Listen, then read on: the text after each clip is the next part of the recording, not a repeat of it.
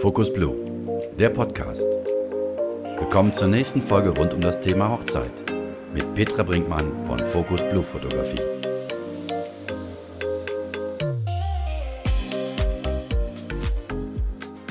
Hallo zusammen. Ihr habt vielleicht gerade die Folge 5 äh, gehört mit der Julia Buck, wo wir zusammen über das Thema Selbstständigkeit sprechen. Und im Nachgang sind mir einfach noch mehrere Themen eingefallen. Deswegen schicke ich quasi direkt diese Ergänzungsfolge hinterher. Ich kann mich einfach noch total gut an die Gedanken erinnern, die ich am Anfang hatte und die Fragen, die ich mir gestellt habe. Nämlich so Sachen wie, bin ich gut genug? Traue ich mir das schon zu? Was benötige ich alles noch, welche Preise nehme ich für meine Shootings und ja, das ist einfach äh, wahnsinnig viel, was man sich da am Anfang fragt. Und ich möchte euch einfach ein bisschen Mut machen, diesen Schritt zu gehen, aber auch ein paar Tipps äh, geben, mit welchen Gedanken ihr euch noch beschäftigen solltet. Also das Thema Preisgestaltung ist wirklich ein mega großes, auch echt schwieriges, äh, gerade am Anfang. Am Anfang fand ich das super schwer, meine Preise zu kalkulieren und äh, das ist was, was ich auch lieber in den Einzelcoachings bespreche, weil das einfach auch schwer ist, so das zu pauschalisieren. Und genauso das Thema Kosten. Ähm, das ist, welche Kosten kommen auf euch zu am Anfang? Das ist auch sehr individuell auf eure Situation bezogen. Und drum ähm, macht das keinen Sinn, das hier so pauschal für alle zu besprechen. Ähm, das ist total von eurer individuellen Situation abhängig. Ich habe zu dem Thema damals äh, meinen Steuerberater befragt und bin ein paar Themen mit dem durchgegangen. Das hat mir sehr geholfen. Und ich kann euch auch eine andere Podcast-Folge dazu empfehlen. Vielleicht kennt ihr die Fotografen Julia und Jill Photography. Ähm, die haben auch einen sehr coolen Podcast, äh, der mir am Anfang geholfen hat. Und da gibt es eine Folge zum Thema Kosten. Da kann ich mich dran erinnern, das ist schon lange her, dass ich die gehört habe. Aber ich weiß, dass ich die anfangs mal gehört habe dass da ganz viele verschiedene Themen angesprochen werden. Vielleicht hilft euch das ja auch weiter. Und natürlich ist es so, dass es total hilft, wenn ihr am Anfang noch ein weiteres Einkommen habt. Das nimmt euch einfach den Druck direkt äh, total alles annehmen zu müssen. Und ähm, das hilft natürlich, wenn ihr das erstmal parallel versucht aufzubauen zu einem anderen Einkommen, zu einem anderen Job. Und ihr müsst am Anfang auch nicht das Riesen-Equipment haben. Ich würde lieber schauen, dass ihr das, was ihr habt, dass das qualitativ gut ist und was ihr da braucht, da könnt ihr vielleicht auch mal bei anderen Fotografen einfach nachfragen, was da sinnvoll ist, wenn ihr da noch nicht so viel Erfahrung habt. Aber ihr müsst jetzt nicht schon einen riesen Pool an Equipment und ganz viele Objektive haben für alle Eventualitäten. Schaut lieber, dass ihr gutes Equipment habt, mit dem ihr gut arbeiten könnt und nach und nach äh, wird eh ganz automatisch immer wieder mehr dazukommen. Das ist einfach so.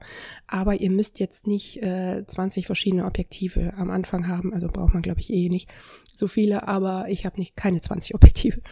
Aber ähm, überlegt euch gut, was ihr euch am Anfang anschafft, weil ich habe am Anfang auch Dinge gekauft, die ich eigentlich gar nicht gebraucht habe. Von daher da gut überlegen was ihr kauft. Es muss nicht riesig viel sein und sondern, sondern lieber äh, wenig, aber dafür richtig gutes Equipment haben.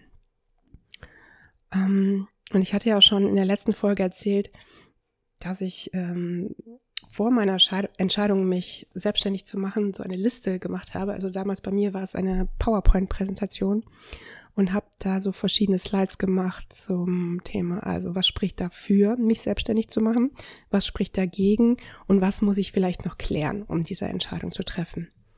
Und ähm, das hat mir echt total geholfen und vielleicht beschäftigt ihr euch mal mit der Frage, was könnte schlimmstenfalls passieren? Also das ist generell eine Frage, die hilft mir mittlerweile in äh, ganz vielen Lebenslagen und das gebe ich auch immer meinen Kindern mit, wenn man irgendwo vor Angst hat oder Sorge hat, dass man sich mit dieser Frage beschäftigt, was würde schlimmstenfalls passieren, wenn es nicht funktioniert? Ja, beschäftigt euch mal mit dem Worst Case. Was würde im Worst Case passieren? Ja, wahrscheinlich, äh, wenn ihr zu wenig Geld habt, zu wenig Aufträge habt, euch keiner buchen möchte, dann müsstet ihr euch wahrscheinlich einen neuen Job wieder suchen. Das ist vielleicht nicht toll, aber auch nicht dramatisch. Ähm, ich komme ja aus dem Personalwesen und habe viele Bewerbungen gesehen, wo im Lebenslauf auch immer schon mal stand, dass jemand zwischendurch mal selbstständig war und es einfach nicht geklappt hat. Das ist überhaupt keine Schande. und äh, im, im Lebenslauf also überhaupt kein Problem, wenn da äh, zwischendurch mal eine Selbstständigkeit drin war und es nicht funktioniert hat. Also ist dieser Gedanke vielleicht gar nicht mehr so dramatisch schlimm, wie ihr anfangs gedacht habt. Natürlich muss der Schritt super gut überlegt sein. Und äh, gerade dann, wenn ihr nicht nur für euch selber sorgt, sondern vielleicht sogar eine Familie habt, vielleicht sogar Haupternährer seid äh, der Familie, dann ist es natürlich ähm, ja besonders wichtig, das gut zu überlegen. Ja, aber wenn ihr euch zumindest fast bereit dafür fühlt und super viel Lust auf diesen Job habt, solltet ihr vielleicht den Gedanken einfach mal weiter spinnen. Nein sagen kann man nachher immer noch, aber vielleicht spinnt ihr den einfach mal weiter. Und vor allen Dingen ist mir wichtig, dass man sich nicht von so negativen Aussagen, die von außen manchmal an einen rankommen, beeinflussen lässt. Ähm, vielleicht kennt ihr diese Sätze wie, oh, es gibt doch super viele Fotografen, die Konkurrenz ist riesengroß und wird jedes Jahr stärker und da hat man doch gar keine Chance. Also da hast du gar keine Chance, wenn du dich jetzt noch selbstständig machst. Hm. Das sehe ich ein bisschen anders. Ja, es ist definitiv so. Also wenn ich daran denke, wie viele Leute in meinem Umfeld ähm, ja das Gleiche gemacht haben wie ich, als ich mich selbstständig gemacht habe. Also Fotografen, die auch Familien und Hochzeiten fotografiert haben. Keine Ahnung, hatte ich zumindest so fünf auf dem Schirm ungefähr, die auch ähm, ja sehr ähnliche Dinge gemacht haben wie ich, die ich auch richtig gut fand. Und mittlerweile sind das definitiv deutlich mehr. Also ich kann schon beobachten, dass das immer mehr Fotografen werden, aber ich finde das überhaupt nicht schlimm.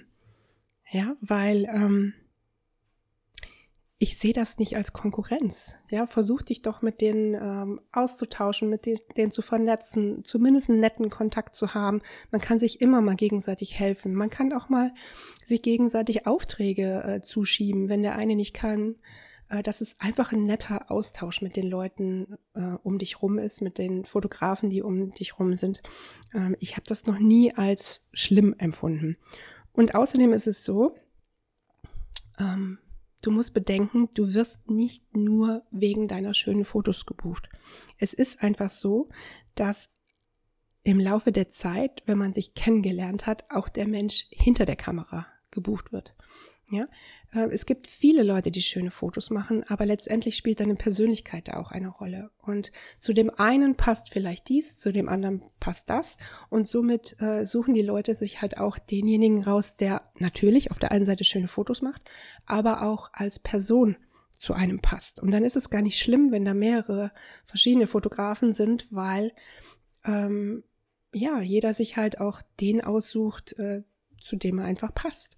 Und ich habe zum Beispiel, ähm, das ist ganz lustig, ich habe so einen großen Freundeskreis, da teile ich mir ähm, mit einer anderen Fotografin aus meiner Stadt ähm, die Hochzeiten und Familienshootings mittlerweile. Also das ist so, ähm, ich habe eine Hochzeit fotografiert und dann habe ich ein Paar getroffen, das äh, der, oder deren Hochzeit schon ähm, eine Kollegin von mir fotografiert habe. Und dann ist es immer wieder so gewesen, das eine Paar, also wir sind beide immer empfohlen worden und das eine Paar hat dann meine Kollegin gebucht und das andere Paar halt mich gebucht.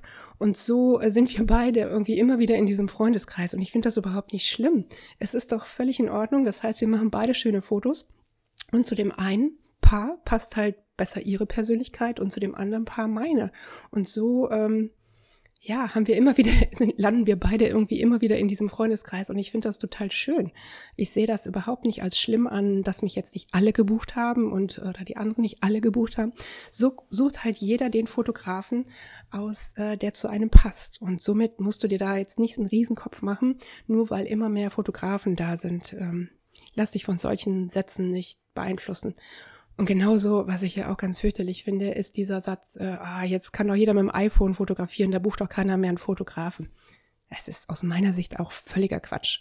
Das würde ja bedeuten, dass die Kamera das Bild macht, ja, äh, und nicht der Fotograf. Klar, äh, ich, wenn du einem richtig guten Fotografen ein iPhone gibst, der kann bestimmt auch äh, tolle Fotos auf einer Hochzeit machen. Vielleicht von der Bearbeitung nachher ein bisschen doof. Aber ähm, grundsätzlich ein richtig guter Fotograf wird auch mit dem iPhone Fotos machen können. Aber ähm, das ist ja Quatsch. Die Leute wollen ja jemanden haben, der die Momente den ganzen Tag einfängt und das äh, ersetzt nicht, dass ein paar Gäste zwischendurch mal ein Selfie mit dem iPhone machen oder mal eben ein paar Fotos mit dem iPhone zwischendurch. Also das sehe ich zum Beispiel auch überhaupt nicht als äh, Problem an. Also mein Ratschlag, schau viel mehr auf dich.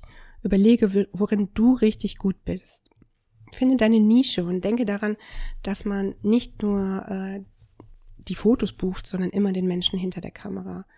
Überlege, was dich ausmacht und worin du besonders gut bist und zeig das. Ähm, bilde dich immer weiter. Hör niemals auf zu lernen. Man ist niemals fertig. Das sind so Dinge, äh, die ich dir einfach mitgehen möchte. Und was ich ja auch beim letzten Mal in der letzten Folge schon gesagt habe, versuch dich zu vernetzen. Ähm, such dir die richtigen Menschen um dich rum, die dich weiterbringen. Und äh, such dir Mentoren oder Coaches oder was auch immer, um dir einfach Tipps zu holen von Leuten, die das schon machen äh, und ähm, da einfach von zu lernen. Und vor allem hör auf dein Bauchgefühl. Das ist mein Tipp immer äh, in sämtlichen Lebenslagen. Also bei mir hat es sehr geholfen. Und ich hoffe, dass es euch auch hilft. Wenn ihr Fragen habt, dann meldet euch gerne. Und ähm, ansonsten wünsche ich euch viel Spaß beim Start in eure Selbstständigkeit. Bis bald.